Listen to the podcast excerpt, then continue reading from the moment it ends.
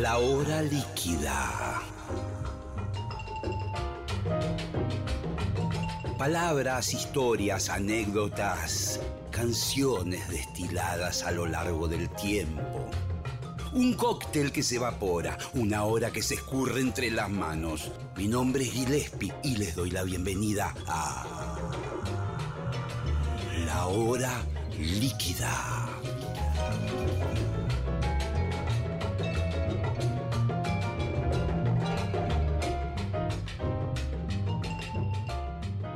Bienvenidos a la hora líquida, aquí Gillespie, comenzando una nueva emisión de este programa que por momentos irradia magia. Y creo que este va a ser el caso con Javier Malosetti, nada más ni nada menos. Tremendo músico, amigo de muchos años, anécdotas, vivencias. Bueno, vamos a conversar una hora con él.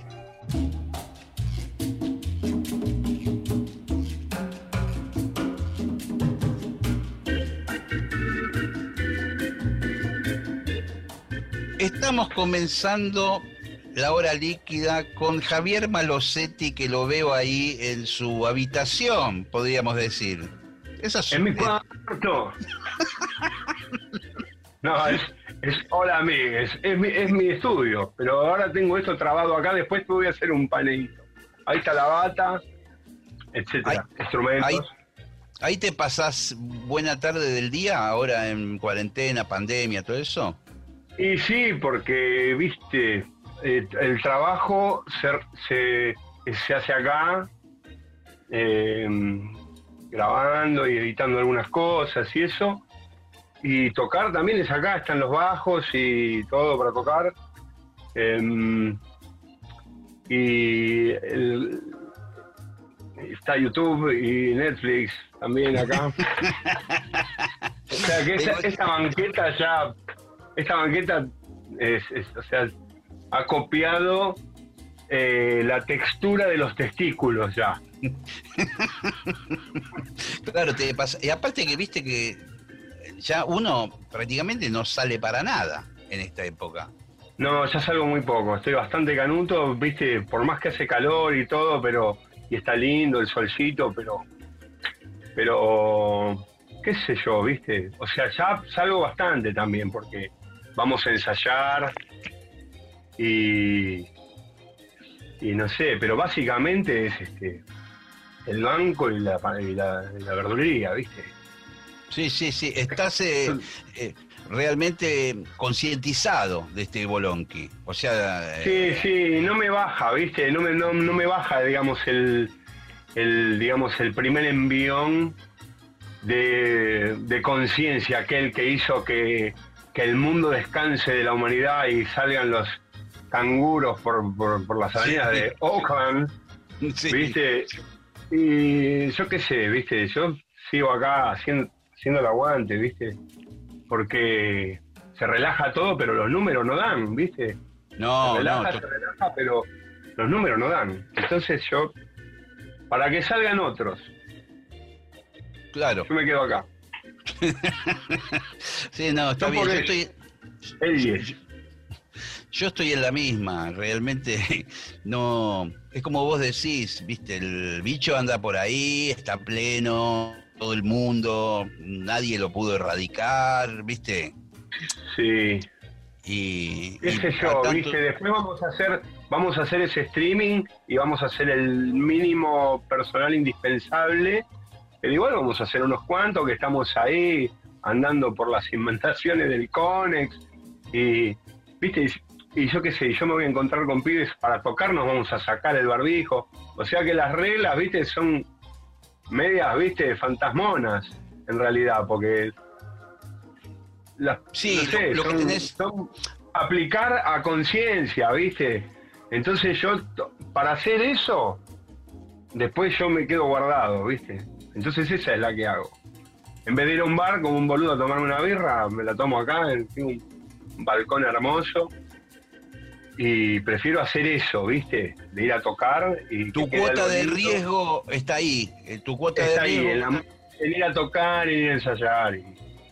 Y, a la verdulería y al banco. ando bastante en bici por ahí.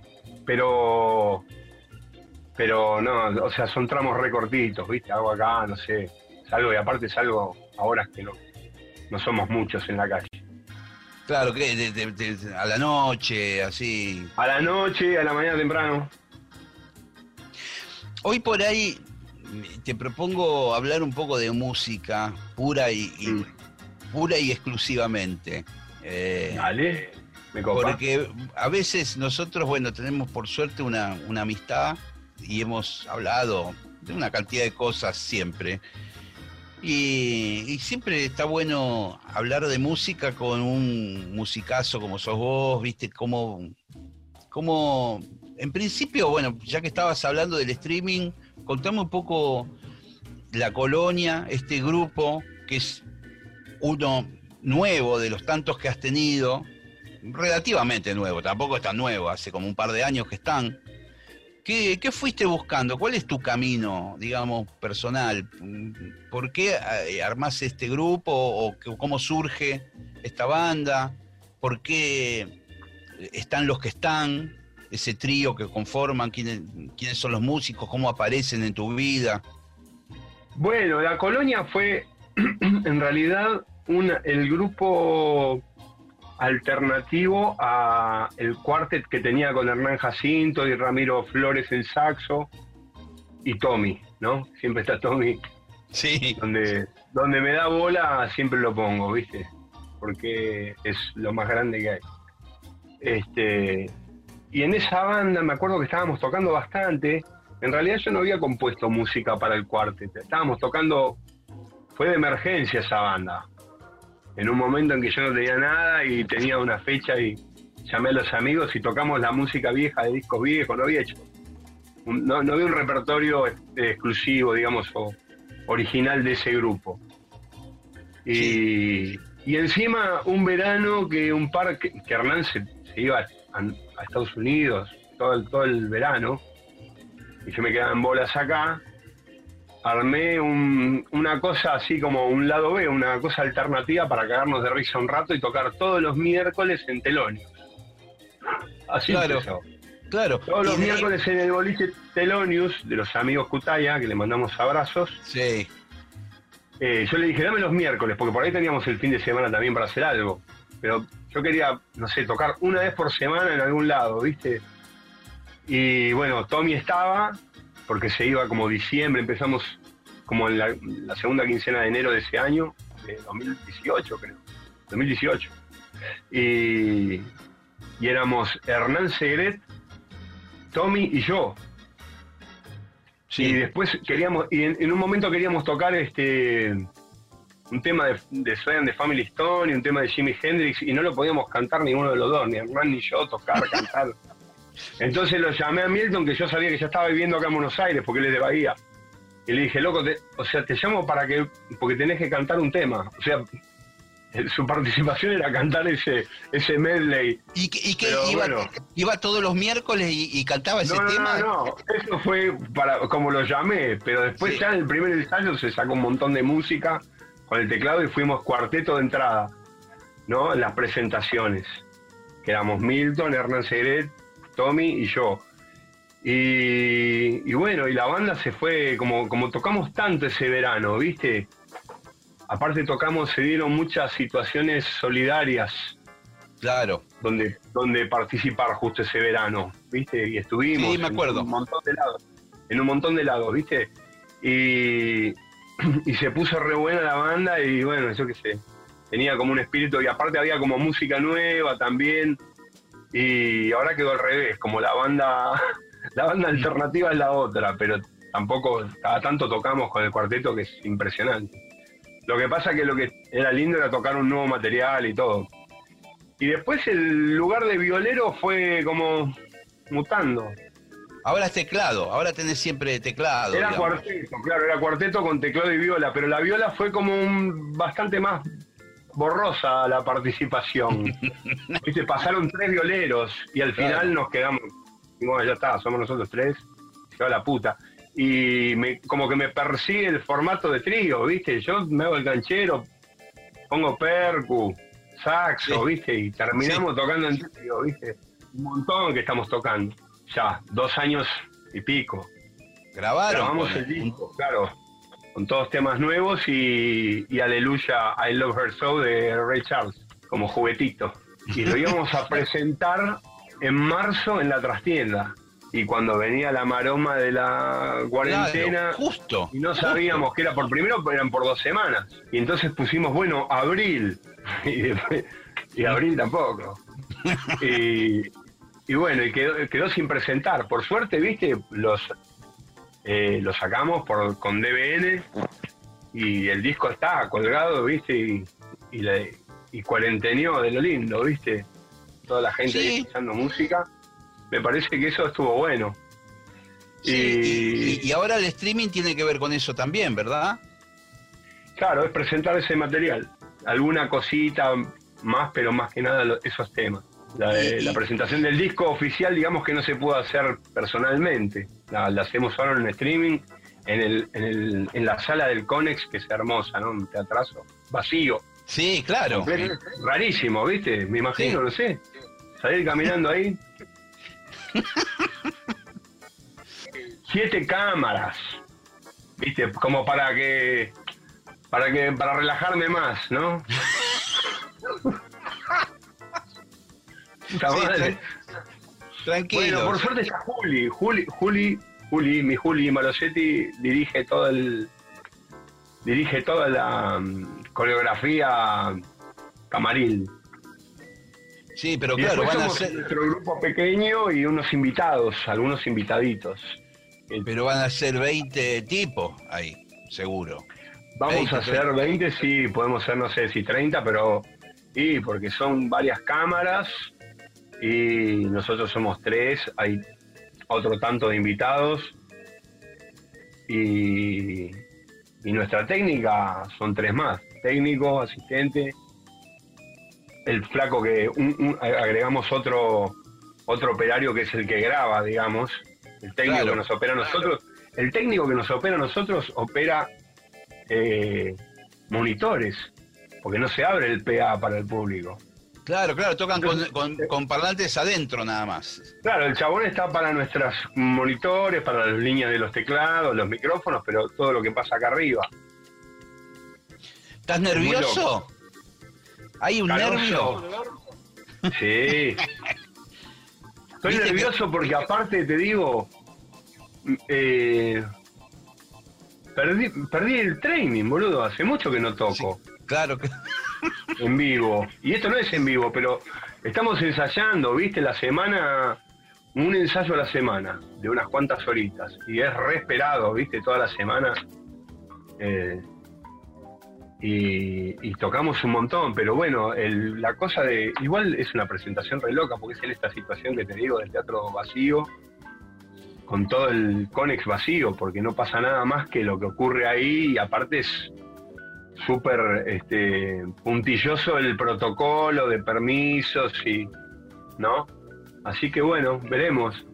sábado música- 31. Después queda buenísimo, ¿viste?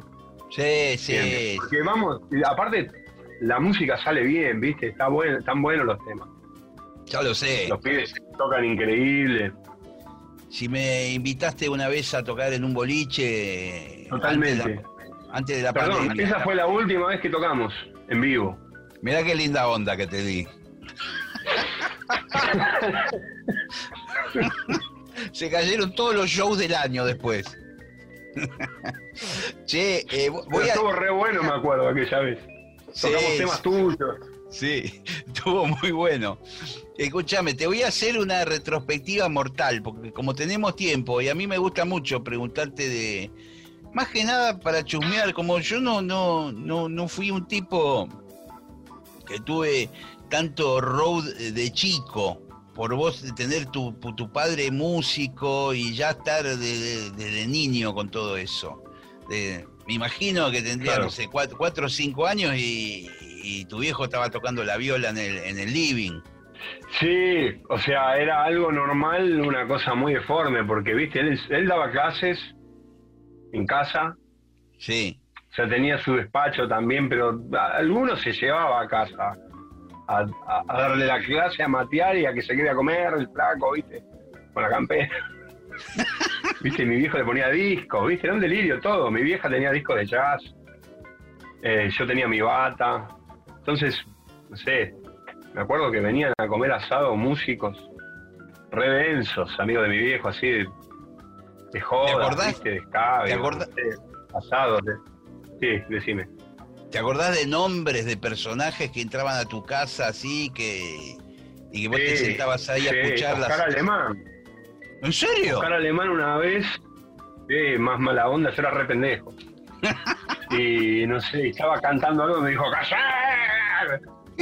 Porque yo me quedé cantando una cosa que tocaban ellos, no sé, y me pegué un grito, boludo, nunca más me olvidé. Se tocaba todo. Vino una vez, venía un trombonista impresionante que se llamaba Miguel Pico, bueno, Fats. Fats, uy, qué divino. Navarro, Andrés Boyarsky, ¿viste? Yo qué sé, Babi. Babi López Fur. Músicos, sí, sí, músicos increíbles. Y después, bueno, toda la otra tanda que eran sus alumnos, de viola. Sí, que, también, muchos son famosos ahora, conocidos. Fueron todos una gran influencia para mí porque todos tenían discos, ¿viste? Eran como un poco más grandes que yo, ponele, un poco más grandes. Y yo vivía en Palomar y los flacos venían con, no sé, con Report, ¿viste? O, no sé, o uno con Gino un disco de Gino Vanelli, ¿viste? En esa época andaban con los discos, andaba... Sí. No, iba uno con una cosa re pesada. y escúchame, y aparecías vos pendejo y decías, ¿trajiste discos? ¿Trajiste discos? No, bueno, los, los, novios de mi hermana también eran una gran influencia.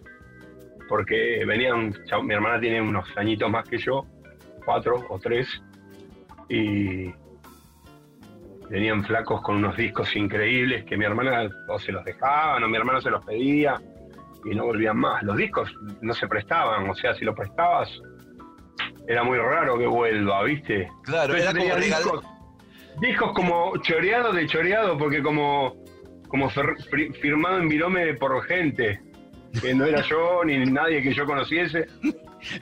Viste, disco de Hendrix, de los Beatles, sé, de sábado por la noche, de Saturday Night Fever, me acuerdo que mi, hermana trajo ese doble. ¡Qué discazo! ¡Qué discazo, por favor! Bueno, yo en Ten grabé un tema. Sí, claro. disco Inferno. Sí, sí. Hicimos como blues. Está muy bueno. Ese disco es impresionante. y no sé qué. Disco, ¿no? Música disco. Sí, sí, sí. Pero bueno, ese era uno bolichero que trajo eso. Otro venía con el disco de Jimmy Hendrix. Yo Jimmy Hendrix lo conocí en mi casa, no por un alumno de mi viejo, sino por un, un pata sucia que andaba con mi hermana, que tenía discos de rock, de Cream de Susi 4, una bajista. Sí. Sí, también. Viste, y todo, venga, viste. Por eso, viste, después te gusta todo, viste, porque escuchás de todo. Tu, abuelo el tango, tu viejo el jazz, la música clásica. Ahora entiendo también esa, ese ADN rockero que vos tenés desde siempre, ¿no? Porque yo a veces eh, eh, me, imaginaba, digo, este escuchó Louis Armstrong, Ellington, todos los grandes del jazz desde pendejo. seguramente te pasó. Sí. Eh, pero y la parte rockera no sabía por dónde venía, porque tu viejo Walter, si bien respetaba el rock y todo, y le gustaban algunos violeros puntuales, pero no era, le gustaba el jazz, puramente. Más que nada los alumnos de mi viejo, alumnos que después se transformaban en amigos, o profesores de la escuela como Armando, Alonso, o Francisco Rivero, o Ricardo, que es mi primo hermano, Ricardo Pelicán, el papá de Andrés. Sí, sí. Se, recontra tocaba todo ya de rependejo. Y, y, entonces es, viste, era como un, había unos violeros que también aprendían con mi viejo jazz, pero que tenían otro, otra, otra data, viste, otra sí, cosa, McLaughlin o no sé qué pasaba, viste. Claro, claro, sí, jazz rock, ¿entendés? y el blues, todo eso vino después, el blues clásico, todo eso es música que vino bastante después. Yo no, lo conocí de pendejo eso. Yo me gustaba, como vos decís, los discos que mi viejo tenía de Armstrong, de Duke Ellington, de la orquesta de Cam Basie y Django Reinhardt. Claro, claro, claro. Me imagino. Y después las cosas que te cuento de mi hermana y nosotros, los Beatles, todo eso. pero por ejemplo el blues clásico es una cosa que, que descubrí después, junto con, no sé, después, y lo último, la, la música clásica, que es lo que más me gusta escuchar. ¿Ahora? Sí. Mira vos, loco. Diferentes compositores, ¿no? Eh, no sé mucho de las épocas, de, las, de, de los periodos, ¿viste? A qué periodo corresponde, no sé, pero hay algunas cosas, algunas cosas no, todo es impresionante. Todo es impresionante, ¿no? Sí, sí. ¿Y, y los franchutes, ponele? ¿Te, te, copa esa onda? Satí, de sí, claro. Eso es la sonoridad de, de, los grupos que siempre nos gustaron también. O cuando vos escuchás Bill Evans, ¿no? Esa cosa de Sawinul. Porque ya tiene como un lenguaje bastante más contemporáneo, ¿no? También, así como que se une. Por ejemplo, no sé, Stravinsky, ¿viste? Murió en el año 1971. Ya había pasado todo, ¿viste? Benny Goodman, Luis Armstrong, escuchó todo eso, ¿viste? La orquesta, de, no sé, Glenn Miller, o no sé, ¿cómo se llama el otro? Gershwin. Sí. Escucharon Gershwin, ¿viste? Stravinsky. ¿Entendés? Fue seguramente una, una cosa de dos vías, porque eh, en los compositores más contemporáneos muchas cosas de jazz han sido gran influencia, ¿viste? Eh, Stravinsky, por ejemplo, incorpora saxos una, una, en la orquesta, ¿entendés? Sí. Una línea de saxos.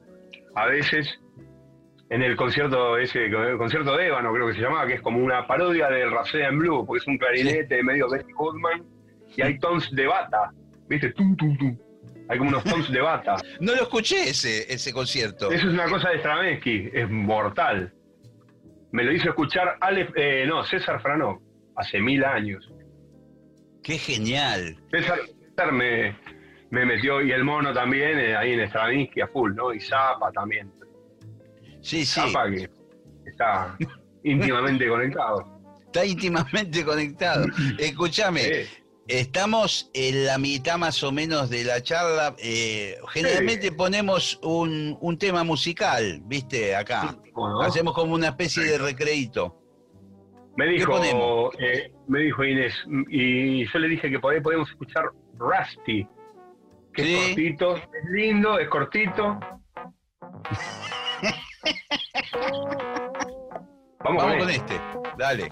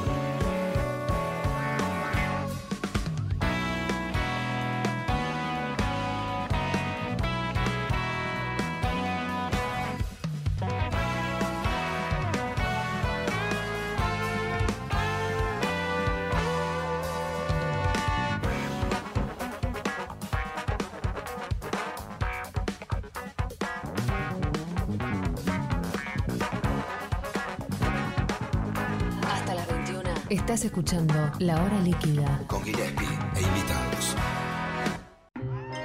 Gillespie e invitados. La Hora Líquida. De 20 a 21. En 937 Nacional Rock. Seguimos con Javier Malosetti aquí en La Hora Líquida. Qué grande, loco. Qué grande hablar con vos, aunque sea por acá. Es más lindo cuando estamos ¿Te live. acordás cuando, cuando hicimos esa trastienda? Sí, con tu claro. Sí, claro. Y después, y después hicimos el codo un día que tocamos como a las 4 de la mañana. Sí. Que vino Charlie. vino Charlie. Sí. Me dijo a mí, me dice, ustedes son los Erugirán del jazz. Me dijo esa noche. y tocamos varios temas con el loco esa vez. Sí, subió a tocar, subió a tocar, eh, estaba Abelito en el teclado, Abel Patrones, Abel Patrone, Cigüeña tocaba el saxo. totalmente. Y él subió a tocar Sissy Strat, no, sí, Sissy Strat. Sí, sí. Y me acuerdo que se sentó y, y en el teclado iba cambiando, Los presets. sí, entonces, una timbaleta, ¿viste? Pi, pi, pom, pom, pom, hasta que encontró uno que le copó, ¿viste? Un organito. Y nosotros seguíamos, ¿no? Ta, ta, ta, pum, pim, crrr, ¿viste? Los soniditos distintos, por ahí aparecía cualquier. Vibrafón, vibrafón. tum. una, una campanita. O sea, le chupó tres huevos. Qué bueno. Qué, qué buenas épocas.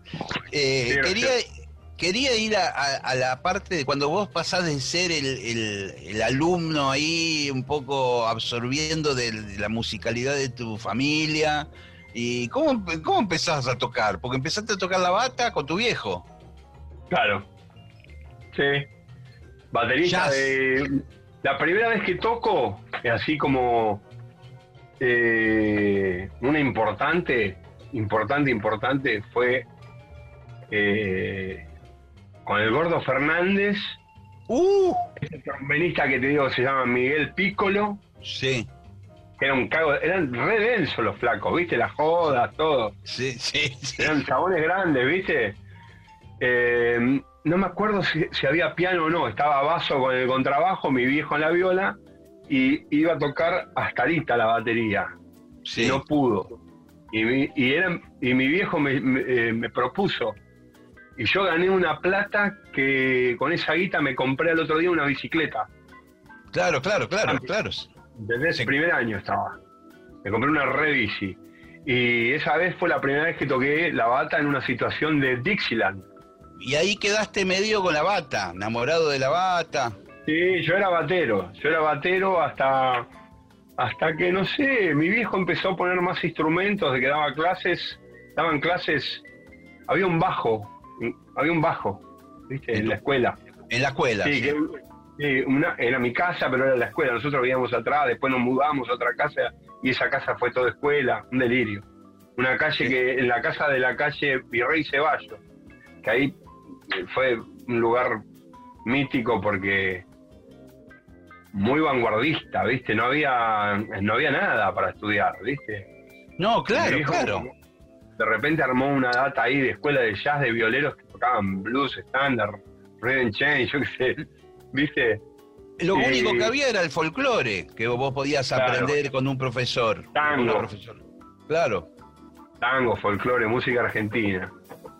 Este, y después el rock and roll era, no sé, Sin, sin estudiar, era el rock and roll. sí, ahí como podían, pero muchos violeros de rock se copaban, ¿viste? Porque mi viejo tocaba un estilo de blues ahí medio, ahí con una pata en, el- en estirar la cuerda y eso, ¿viste? Sí. Entonces veían un chabón, no sé, ese viejo loco con el pelo blanco estirando cuerdas hacia Lole Clapton, ¿viste? sí. lo agarraron, viste, fue como un patriarca el flaco, viste. Y en esa época estaba ese bajo que se llamaba Aria, era un bajo 335 japonés, Sí. Y con ese, me acuerdo que en esa época había, no sé, había salido el disco de Yako eh, en vivo en Japón. Sí. Y con eso empecé a sacarme las primeras cosas, ¿viste? ¿Qué era el que tocan de Chicken? Claro, ese disco. Pero Claro. eso es bastante viejo, porque es, es 80, ¿viste? Ya, Sí, ya comulgó en el 87, y este es bastante previo, es 85, 84, no me acuerdo. Y. Y nada, y ese, es, con ese bajo empecé a tocar. Me acuerdo que hasta los primeros laburos los hice con ese, con el trío que teníamos con Minichilo y McLean. Yo empecé a tocar con los músicos que yo pocos años antes iba a ver a Jazz y Pop, de repente, nada, McLean, Babi, ¿viste? Navarro, Sí, sí. ¿viste? Minichilo, hasta ahorita, tocaba con todos esos, ¿viste? Que eran compañeros de mi viejo. Quizás una, una generación posterior a la de mi viejo. claro, claro, un poquito más pendejo. un, po- Sí. un poco más pendejos. El negro, ¿viste? El negro González me dice muy amigo del negro al toque de esa época. Y aparte tocaba. eh, seguía tocando la batería en un grupo con Armando y Carlos Madariaga. Seguía tocando la bata, ¿viste? Sí. Eh, pero bueno, nada. se- me parece que fue re natural, así, una cosa. ¿Y cómo, cómo te ponías a estudiar? Eh, porque el repertorio de, de jazz a veces es un quilombo, ¿viste? Eh, Mm. ¿cómo, cómo, cómo empezaste a estudiar la parte de, de música, del armado de los acordes, de las escalas para solear, de- eh, con tu papá, escuchando de oreja? ¿Cómo arrancaste? Porque Mirá, loco, eh, tuve mucha suerte, porque cuando agarré el bajo lo que me pasó fue que como que podía tocar eh, las líneas melódicas que se me ocurrían sobre los acordes. Como podía Sí. hacer eso, ¿viste? sin saber de qué era. Sí, más o menos, porque, porque de última, viste, yo había estado presente en 700 millones de clases de música y en ensayos, ensayos de buenos músicos, viste, de buen lenguaje. Entonces, Claro, claro. no sé, eso, no sé, en un momento, cuando el instrumento dejó de ser eh, de golpes y pasó a ser de música, resulta que eso estaba, viste, porque después vino la de decodificar y aprender todo eso. Pero ya Claro. medio que el walking, no sé, viste, medio perro con el bajo, con el accionar. Porque Sí. aparte soy zurdo, entonces la derecha me costó mucho, ¿no? La derecha es la que emite el sonido, ¿viste? Sí, sí, todo, sí. ¿viste? ¿Y por qué no tocaste al revés, digamos, al ser zurdo? Pero porque en casa estaban las violas de mi viejo así, que yo, Claro. yo, yo- yo aprendí de este lado. No sé, para la música clásica quizás, si yo me hubiera dedicado tendría que haberla dado vuelta, ¿no? La bata sí tocó como zurdo, pero la guitarra y el bajo como derecho. Qué locura. Impresionante. y escucha, y ahí, y ahí empezaste a, a- a, digamos, a, a, a janguear, como dicen, con, todo el mundo. Eh, show acá, Ahí yo vivía, yo vivía en los boliches Fonógrafo, Oliverio, Oreja, eh, bueno, la segunda Jazzy Pop, que se abrió. Sí. La primera fui poco, porque era en el 78, yo era pendejo. Pero la- la- los últimos tiros de, la- de esa de esa época de Jazzy Pop, que fue jazz, creo que el negro no estaba, estaba solamente el primer dueño que no recuerdo, Alessio. Alto Sí. personaje, bueno. Sí, bueno, yo toqué, yo toqué en Jazzy Pop de esa, en Chacabuco, digamos. Claro, Chacabuco y Venezuela. Que, que, que ya estaba medio cutre el lugar, había olores, viste, Bueno, eso siempre. como rancio, viste, Rancio mal. acre, viste, todo un ambiente acre. Los, los pósters, las fotos. vendían bebidas, vendían bebidas y no tenían heladera. Claro, claro. Entonces, entonces ponían cosas, puentones con rolito. Sí, Rolito al verano duraba un pedo, ¿viste? Al toque no te- y el boliche estaba toda marcha y no tenían nada. Entonces, el negro me contaba que agarraban un rolito y pasa- tiraban la cerveza por el agujerito. No, muy ratas, boludo. qué genial, qué genial. Eh, y, y- y- y después viene ya el capítulo de- del rock, digamos, porque al toque también te empezás a cruzar con rockeros en toda esta Sí. historia. A Jazz y Pop también iban rockeros ya también. Claro, claro, bueno, ahí lo empezaba a ver que caían, ¿viste? Claro. Osvaldo Fatoruso, repuesto una noche, ¿viste? Sí. Bueno, de repente lo íbamos a ver a Rada, grosso, ¿viste? Tocar ahí también, porque tocaba Rada con su banda. Y no sé, boludo, no sé, to- tocó, en Jazz y Pop tocó Chick Corea con la rumbe a dos teclados, ¿viste? Sí, sí, era una... Randy Brecker estuvo como una Sí, sí, semana... sí. Un Ahí, disparate, ahí. ese lugar un disparate. Y después se volvió a dar en La Oreja, que ese fue mi, digamos, mi jazz y pop fue La Oreja. Al principio era La Oreja, era ahí, tocaron todos también en La Oreja. Tocó Mil Jack, yo toqué con Percy Jones, el contrabajista del Money Jazz Quartet, y yo con mi bajo y tocamos, tocamos blues. Pero te estoy hablando de algo, ri- a lo- no sé, viste, vinieron... Percy vinieron Jones, todos. es, es- Percy Jones es el mismo que tocaba con Phil Collins en Brand Claro, X. no, no, me equivoqué. Percy Hit, Percy Hit, sí. Percy Hit, El hermano de Jimmy. Che, y qué loco ese lugar. Bueno, lo que pasó eh, fueron que fue, hubo unos años ahí que fueron 88, 89, re loco, porque 89 88 yo empecé a tocar antes, 87 empecé a tocar con Babi, López Furs. ¿Viste? Sí, y Cerábolo, claro. en Trini. Y eso ya era como una cosa medio eléctrica, ¿viste? Que venía una bocha de gente a verlo también, ¿viste? Yo venía tocando en los boliches de medio solapa, ¿viste? Con poca sí. gente, con los mozos medio que te miran tipo, dale, boludo, vamos, ¿viste? No, dale, dale, jazz. Y, y bueno, ya con Babi estaba re bueno. Y, y ahí entré a tocar con Dino en el 87, ochen- fin del och- 87 y principio del 88.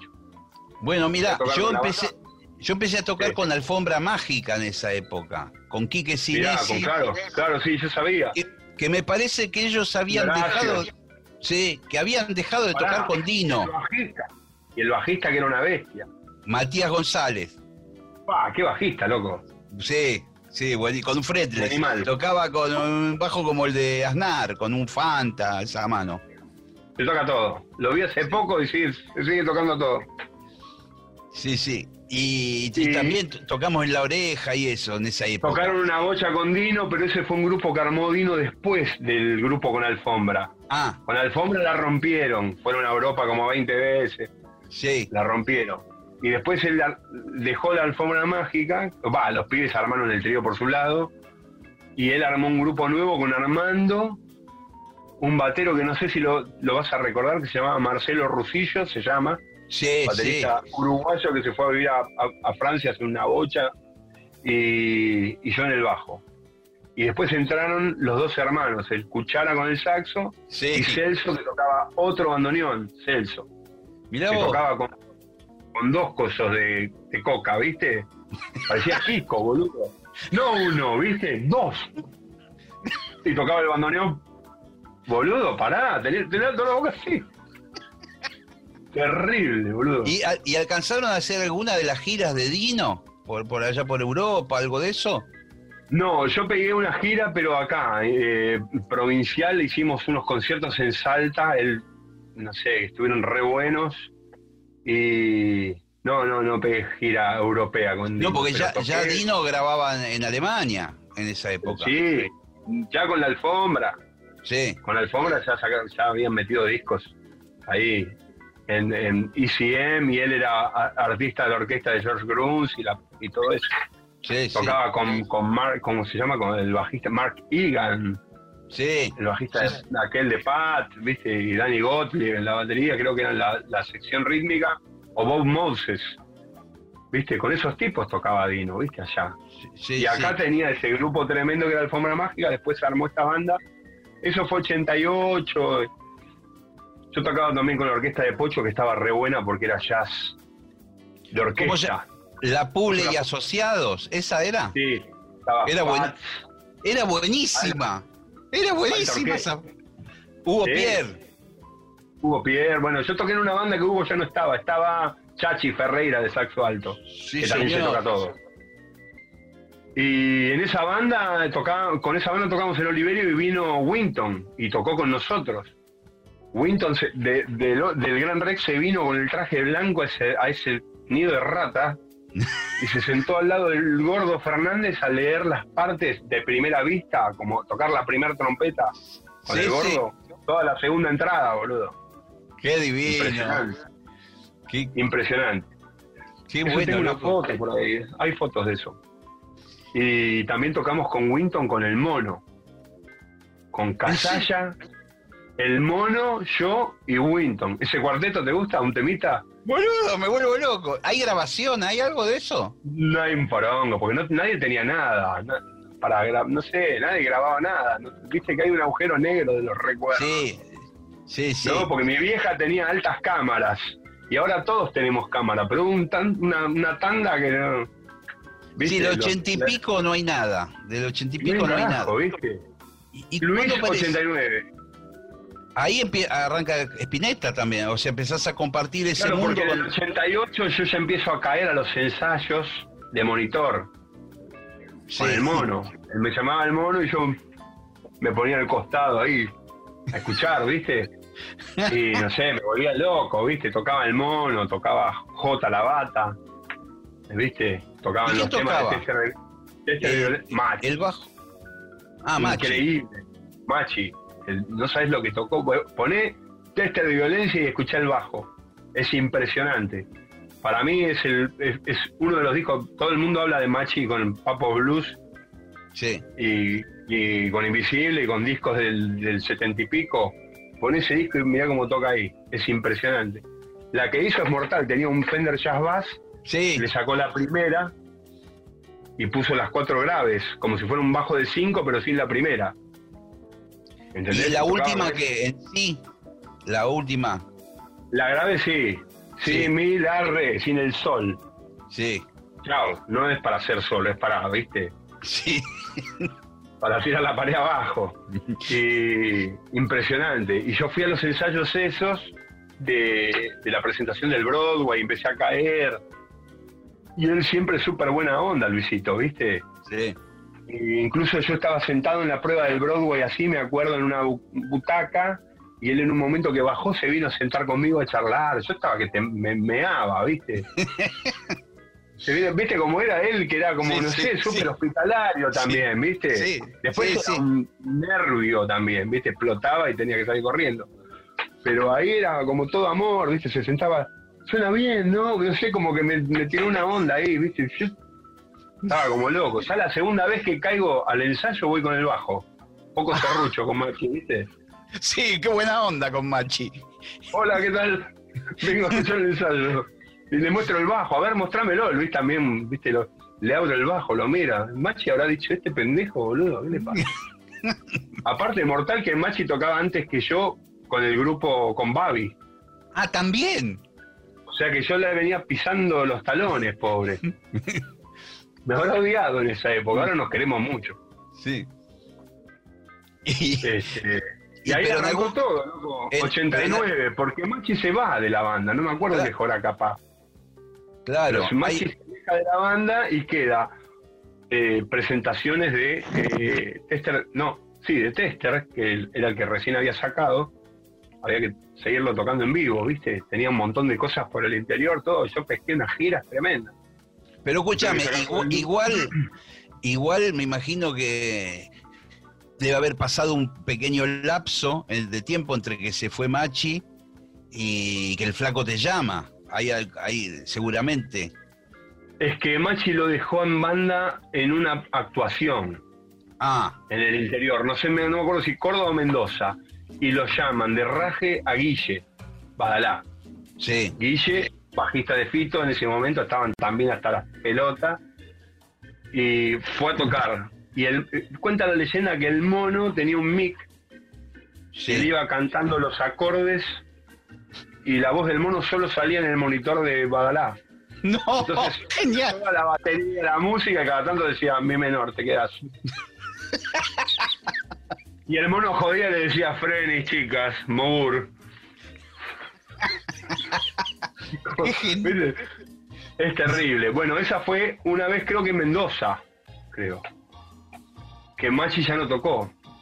Y, y a principios del 89 este, fuimos con Jota. Me acuerdo que el día que me llamó Jota, me llamó a la casa de Palomar y yo no sé por qué, pero sabía que sabía que me que sabía que era Jota No, cuando mi vieja me dice, te llama J, y yo entendí todo.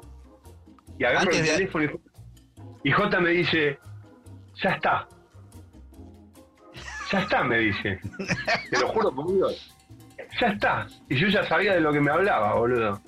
Yo estaba en Palomar, tenía que dar toda una vuelta, un periplo en esa época, Sí, claro, dos bondi. a llegar a la escuela de mi viejo, a Congreso, al barrio de Congreso, agarrar el bajo, sacarle el cordado que tenía, porque yo tenía el encordado con la primera aguda para, para hacer mis floreos, pero ahora te quería... Le saqué la primera aguda y le puse, eh, era de 5, pero bueno, con la, con la cinta grave. Y de ahí me voy de vuelta para, para, para la sala donde hubo una zapada, una zapada Sí. pero pero con, con, con, con una prueba encubierta, ¿viste? Sí, una audición, una audición, ¿no? Claro, a ver la zapata. Y tocamos contra todos los males de este mundo. Y yo, eh, Los niños que quieren el cielo es de Sí. mis discos preferidos de, de esa época, ¿viste? Me lo sé de em- memoria. Y ese tema es medio un quilombo. Ese, ¿no? Y contestamos todo, todo, claro. Claro. Y yo me lo sabía, boludo. Sabe- Sabía ese. Por suerte en esa época tocaba cuatro temas de ese disco. Tocaba La herida, Nunca me viste en tiempo, Sexo y, y este, y Contra todos los males. Esos e- eran parte de la lista current ahí de todos los shows, me acuerdo. Y después, bueno, tocaba todo Tester, varios temas de Privé. Tuve que sacar un montón de música, porque aparte Luis toca 40 temas en un show. ¿y, y 42 cómo, temas. y cómo, y escúchame, pero después de, después de ese ensayo barra prueba encubierta, Sí. ¿cómo, cómo se oficializa la, la, la, la invitación, digamos? ¿Cómo? No, ahí me dice directamente, me dice Emily, a Emily me tira, porque decía que me parecía Emilio. Emily, Emily, año nuevo, vida nueva. Era primero de enero, boludo, fue, ¿entendés? Primero de enero del 89. Y después de la tocada, varios temas, no sé qué, después zapamos, ¿viste? Este, cayó el Chofi, lo conocía el Chofi. Ah, no, Sí. ya lo conocía el Chofi, ya lo conocía, qué boludo. Pero ahí, bueno, no sé, como que parte de la banda, no sé, me parecía todo rarísimo. Y Luis me hace una lista de puño y letra de como 20 de 30 temas, de 27 temas. ¿La tenés? Aparte de los que sabía, no. Ah, bueno. Y, y yo me tengo que sacar ese día, ponerle que era, no sé, viernes, me tengo que sacar para el lunes 27 temas. Era el ensayo. Claro. Sí. No, no, no, claro, la se- entonces la segunda vez que nos veíamos, nos veíamos, pero yo tenía que saber 27 temas más. Nuevo, Y, bien. y, y todos de, de oreja, digamos. O sea, no, no había un carajo, yo no tenía, no tenía todos los discos, ¿viste? No, de oreja, por supuesto, sacátelo del disco, tal cual. ¿No? Entonces tuve que entrar a manguear, aparte era re loco, ¿no? Porque voy a tocar. Sí, a mis amigos, boludo, voy a tocar, entonces tengo que sacar los temas. Qué Terrible, genial. boludo. Qué Terrible. momento, qué adrenalina alucinante. Tenía 23 yo.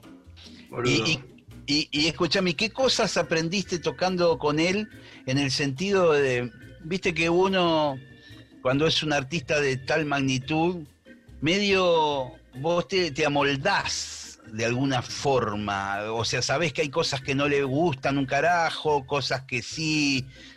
Eh, ¿qué- Mm. ¿Cuál era el- como el- los 10 mandamientos de, de- de estar en, en la banda de Spinetta? Digamos, que Hay un, hay un gran mandamiento muy importante que es que a diferencia de los músicos, no sé, de jazz, que cada versión siempre es nueva, sí, él quiere clonar la del disco, ¿viste?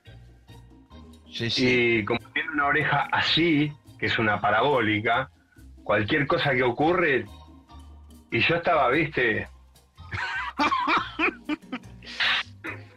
Porque yo quería mostrar mis plumas. Claro, claro. Metía Garfield. Perdón, manejado por él, porque, viste, él me daba manija también, me Claro. dejaba solo. Y Malosetti en bajo, y me presentaba, y no sé qué, y me llevaba de acá para allá, me regala un bajo, viste, él me daba me daba bomba. Entonces yo estaba subido en una, boludo. Ahora me escucho y digo, pará, boludo, pará un poco. No tenés paz. Deja yo quieto un poco que vaya solo. No te necesitan los acordes. Bueno, estaba re manejado, ¿viste? Pero igual nunca te dijo, para un poco, baja un... No, miradas de hielo, después sí, tocando hacia tuc. Sí. ¿Viste? Miradas de hielo. Sí. Te decía, yo le parecía boludo, perdón, ¿no? Porque una cosita. Y te decía, no, no, ¿qué? No, no, ¿qué? ¿Qué pasó? Pero o sea, si te miraba, tipo, no, eso. Claro, eh, es que por ejemplo, pa- para la época de Para los árboles, armó como todo doble, porque quería que suene todo lo que estaba en el disco. Todo lo tenía a balta, eran dos violas. Sí. Tenés tecladista, porque estaba el mono, Claudio y Rafa Arcaute. Dos baterías, una acústica y una electrónica, la tocaba, lo tocaba Nico Cota con, ¿viste? Para- o sea, en función de copiar, o sea, no, no, no adaptar la música al combo que tenemos, sino que al revés. El combo Claro. especial para tocar todos esos temas, ¿viste? Claro, y que, y que en el disco hay un montón de como de sobregrabaciones y cosas que ahí las tenían que hacer todas. en- no, no tiraban pistas, nada ustedes. No falta nada, que no falte nada, claro, exactamente. Y después cuando pasa el tiempo sí se relaja, ¿viste? Con las canciones viejas por ahí, no sé, yo me acuerdo que las listas tenían la última tanda de la lista era el, era no sé, me acuerdo, los rocks, ¿no? Entonces, Sí, me despiértate, nena. Ana, mono, tren, despiértate, ¿viste? Como un Sí. cuartetazo así al final, ¿viste? Ana, mono, tremendo, tren, yo nunca Sí. me imaginé. Y, y despiértate. No te alejes tanto también en ese, Sí. en ese último puchito de rocks, ¿viste? Y, Y ahí se y ahí sí, como que la cosa, la cosa ya era como más. Pero al principio, todo, o sea, los temas de los últimos discos tienen que ser tocados tal cual, ¿viste? Está bueno también, es como música clásica, ¿viste? Sí, sí, sí, sí. Y alguna Es vez... como una obra de eh, teatro, ¿viste? Donde la improvisación hasta es antisolidaria, ¿viste? Porque molesta. Tiene que. O sea, el cope es repetirlo y bien, y repetirlo bien, y sonar todos y hacerlo de vuelta igual. Ese es el cope, ¿viste? Sí, sí. Eh, alguna vez le escuché al mono Fontana decir que, que incluso él usaba la- determinadas inversiones en la viola que tenían que ser esas. Si era un, un mi menor, era el mi menor en tal lado y no en el otro. Siempre, siempre. O sea, yo tocábamos un tema de él y yo le tocaba, como vos decís, el mi menor común. Y él decía, no, no. Y es este. Y es un mi menor, hijo de puta. Pero bueno, querés que sea ese. No, pero lo que pasa es que los acordes eh, igual nunca siempre, nunca son del todo algo, ¿viste? Siempre tienen una- un twist ahí nervioso, ¿viste? Es un acorde como mayor, pero que tiene, tiene algo, ¿viste? Tiene como una quinta bemol o una cuarta justa rara que, que da una tensión, pero es tercera mayor finalmente, ¿viste? Sí. Y con los acordes menores es lo mismo.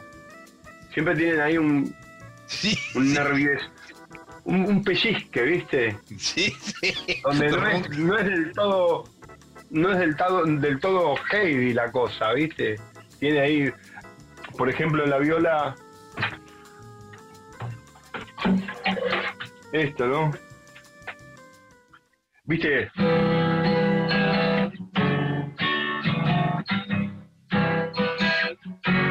Yo, yo desafino la guitarra porque la piso con los dedos de morsa que tengo. Inventaba acordes. Este, por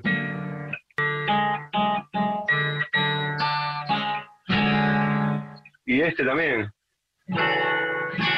Es como si fuera esto, pero es- Sí. No es ni esto ni esto. Son las dos cosas a la vez. Es de Alcanfor, ¿viste?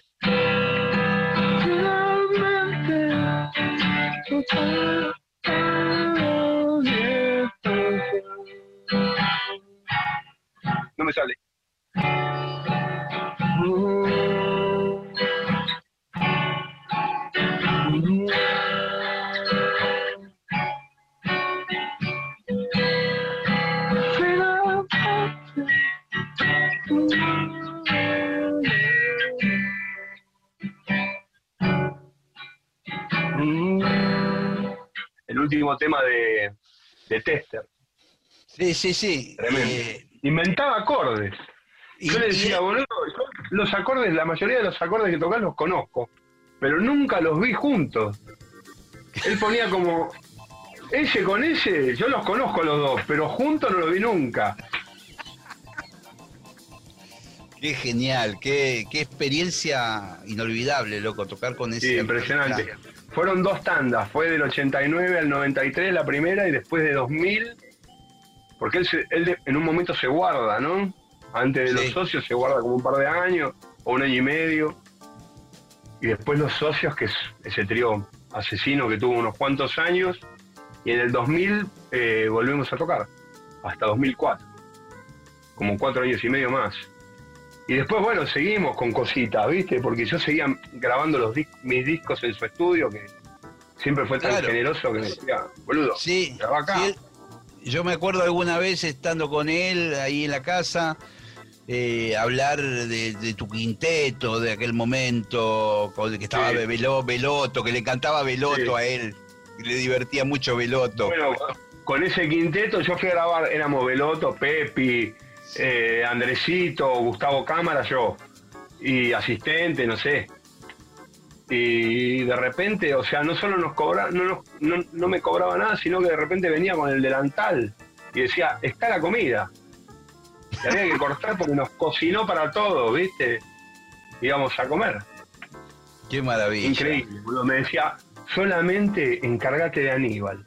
O sea, yo cuando grababa, masterizaba, mezclaba, ¿viste? Y yo le pagaba un, eh, Aníbal, nada más. Claro, como, al- como al asistente del estudio, al encargado del estudio, asistente de toda la vida, claro, la viejita. y después él no te cobraba un mango por, na- por nada. Nada, nada, nada. Cocinaba. Y después me quedaba, aparte terminaba, se iban los músicos y yo me quedaba con, a guitarrear, ¿viste? Sí, sí. Ahora no. Así, Sí. ¿viste? Una persona tan linda, boludo, impresionante, ¿viste? Qué maravilla. Impresionante, Porque era humor de alto Sí. nivel. Sí, primero, sí, sí, sí, sí, Viste, de alto nivel. sí. Nosotros que nos gusta cagarnos de risa cada tanto, era, era hermoso estar con él, ¿viste? Y después, bueno, la música, ni hablar, su humanidad, su generosidad, todo, ¿viste? Qué maravilla, Javier. Se nos fue la hora, loco, aunque te parezca Sí, ¿no? mentira. Pero qué, qué linda charla. Sí. hemos- Living at the Conex. Sí, el streaming el 31, sábado, ¿no? Sí, sábado 31. Sábado 31. Streaming con la colonia, invitaditos, etcétera. Va a estar muy bueno. Eh, Eh, y encima, eh, no es tan largo, ¿viste? Porque no da a tocar más de una hora, me parece. Porque la, no, Es la verdad. atención no es la misma en un show que mirando la tele, ¿viste? sí, una, sí, es cierto. música, una horita de música nuestra, que es, ¿viste? Es manija, ¿viste? Ya está. Sí, está, está muy bien esa idea, ¿viste? Porque la gente también se distrae, qué sé yo. Es cierto que tener Una una... horita por ahí, un 55 horas de música, está re bueno, ¿viste? Y nos queda bastante material, tenemos ganas de hacer alguno también con música de otros, ¿no? Como, porque nosotros siempre en vivo tocamos un montón de cosas Sí, de otros, sí, sí. de otros compositores. Y por ahí van a hacer un segundo streaming. Sí, un segundo con otras, con otros temas, ¿viste? Con, con otra lista. Y más de trío, sin invitados por ahí. Nosotros, chau. Este, algo así vamos a hacer. Pero por ahora estamos con este en los últimos ensayos. Este, Bueno, está loco. muy bueno. Estamos en la sala de los Genetics. Los pibes Ah. alucinan con los teclados, con los melotrones, van, no la pueden creer, ¿viste? Sí, sí, eso es Disneylandia directamente. Disneylandia, campanas tubulares, Sí. Gretsch, Ludwig, clásicas. No, no, es terrible. Los pibes van ahí, no lo pueden creer. Es hermoso, la verdad que, viste, es un ratito muy, muy buscado el del ensayo. Así que bueno, ojalá que salga lindo. Va a salir espectacular, loco. Bueno, Bueno, después me tenés que contar vos, loco, tus cosas, tu y música. bueno, y, y cuando te- ¿Cuándo tenés que vamos hacer... a tocar algo de vuelta. Bueno, entonces vamos a hacer otra charla eh, antes de fin de año. Dale, perfecto. Te mando un abrazo Perfecto. gigante, loco. Igualmente, amigo, cuídate mucho. Cuídate. Cuídate, querido. Saludos. Dale, loco.